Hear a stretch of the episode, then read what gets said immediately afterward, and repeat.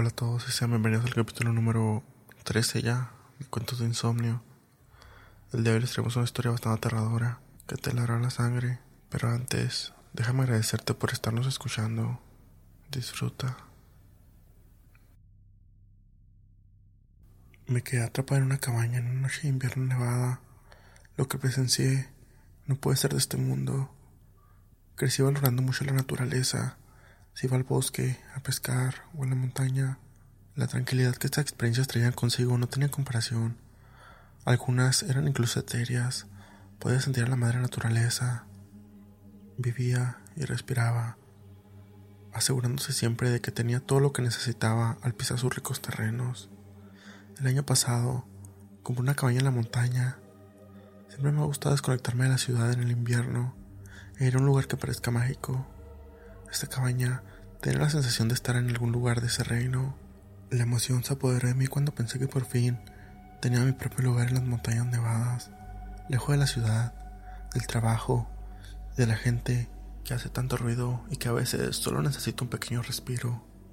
Así que la adquisición de la cabaña de madera no puede llegar en mejor momento. Con la cabeza casi explotando y la mente empañada por las cosas más aburridas y las tareas más mundanas posibles en el trabajo, no puedo esperar unos días para recargar las pilas. Sin más compañía que mi socio de confianza, mi atrevido compañero y mi mejor amigo, mi perro, Blaze, que acaba de cumplir seis años, decidí hacer la maleta con todo lo necesario y marcharme. Conduje durante casi tres horas. Los árboles estaban cargados de nieve y los copos caían lentamente sobre el suelo. Me sentí como en un cuento de hadas, una inmensidad de blancos que conquistaba toda la antigua tierra durante kilómetros y kilómetros ante mis ojos. Detuve el coche en algún punto del camino para agarrar agua fresca en un manantial que corría por el bosque helado. La vista era un espectáculo y no pude evitar beber. Estaba tan fría que sentí que mi pecho se convertía en hielo. Sin embargo, era muy refrescante, así que me llevé unos cuantos litros a la cabaña para que Blaze y yo nos hidratáramos. Llegué a la cabaña por la tarde. La temperatura empezó a bajar a medida que se acercaba la noche. Me quedaban unas dos horas como máximo de luz diurna. Aparqué el coche, llevé las provisiones y la comida al interior, encendí el generador, tomé leña y le eché la chimenea. Eché un poco de gasolina y la llama envolvió los troncos. Después empecé a quitar la nieve del Porsche y de la casa. También tomé mi rifle de caza porque pensé que un filete de conejo no haría daño a nadie. Siempre me ha gustado, yo Blaze también. El tiempo pasó bastante rápido y después de terminar todas las tareas, llegó el momento de entrar y hacer la comida. Tenía algo de comida enlatada para el perro, y cuando sentí que me gruñía el estómago, me vino a la mente la apetitosa imagen de salchichas y huevos con tostadas. Encendí alguna vela para que el ambiente fuera más agradable. También encendí un farol y todo parecía perfecto. La noche caía sobre la aislada cabaña y los vientos invernales aullaban fuera sobre el infinito manto de nieve. Las sombras bailaban en las paredes como pequeños demonios. La madera repetidamente cantaba sus canciones, trayendo paz a mi mente cansada. La cabaña me pareció un regalo de Dios. No tenía televisión para distraerme ni internet. Solo llevaba el teléfono móvil como medida de precaución, porque podían ocurrir accidentes. Aunque la recepción había sido bastante mala, todavía permitía llamar al 911. Después de terminar de comer, disfruté una cerveza y un libro. Me quedé dormido en un instante, así sin más. El aire fresco tenía ese efecto de mí desde que era niño. El libro se cayó sobre mi regazo y cayó al suelo. Me desperté al instante y vi a Blaze mirando a la puerta. Se quedó quieto, gruñendo levemente. ¿Qué pasa, chico? pregunté. Puede ver que temblaba de rabia y de miedo. Empezó a ladrar nerviosamente. Nunca la había visto así. Afuera, en el aullante viento infernal, había una especie de sonido estático combinado con un gorgoteo grave. Era como si alguien estuviera haciendo zapping a través de un televisor estropeado.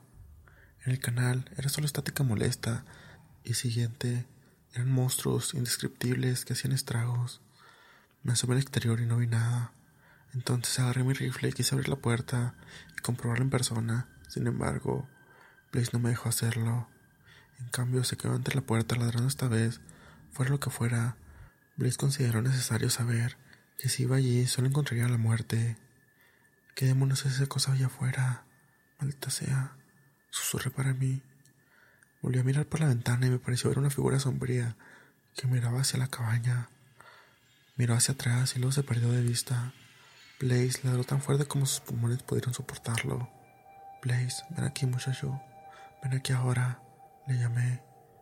El único punto débil era la ventana.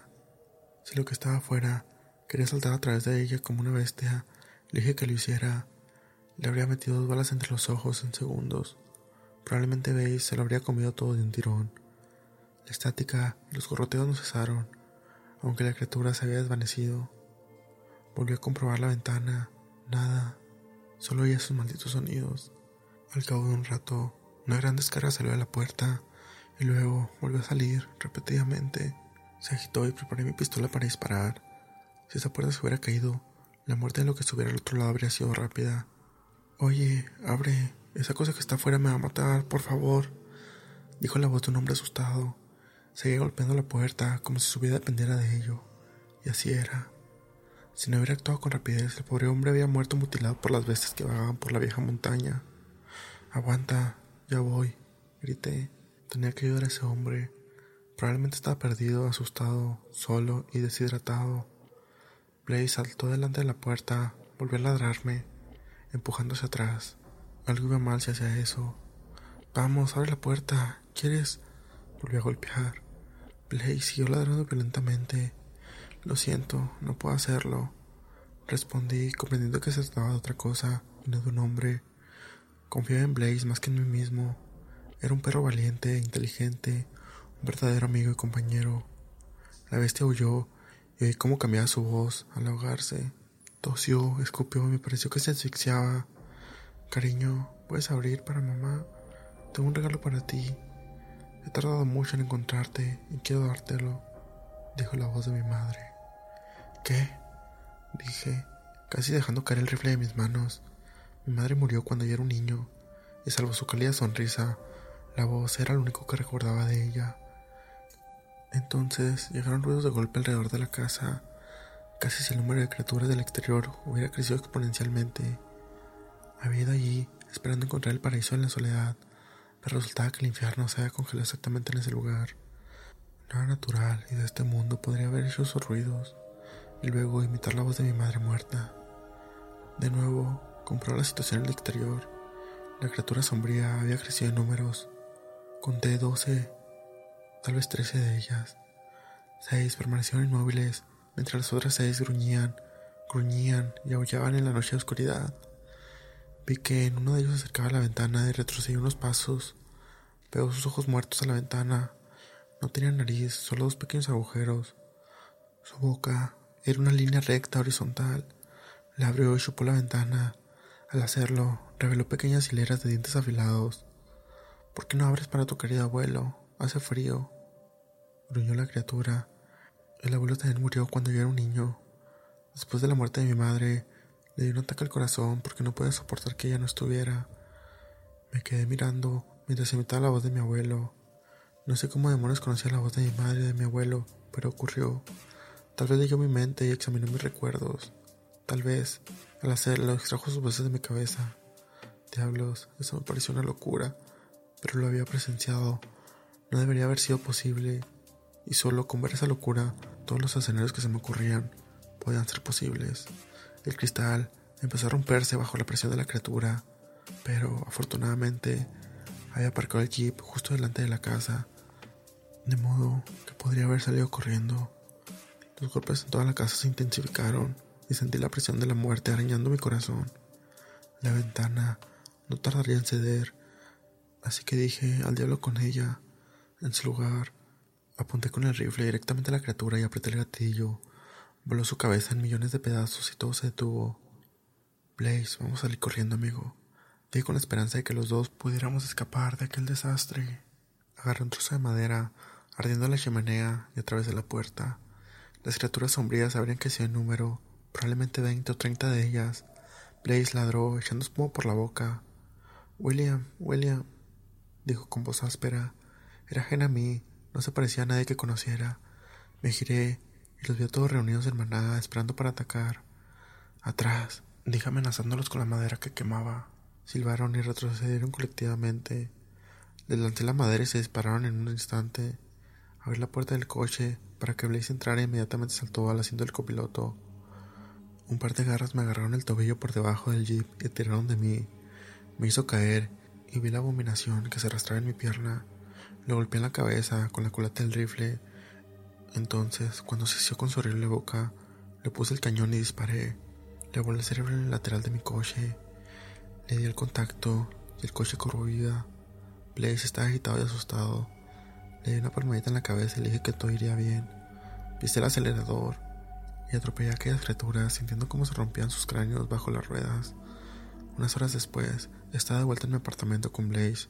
Estaba tranquilo. Quizá la ciudad no era tan mala después de todo. Esto ocurrió el año pasado.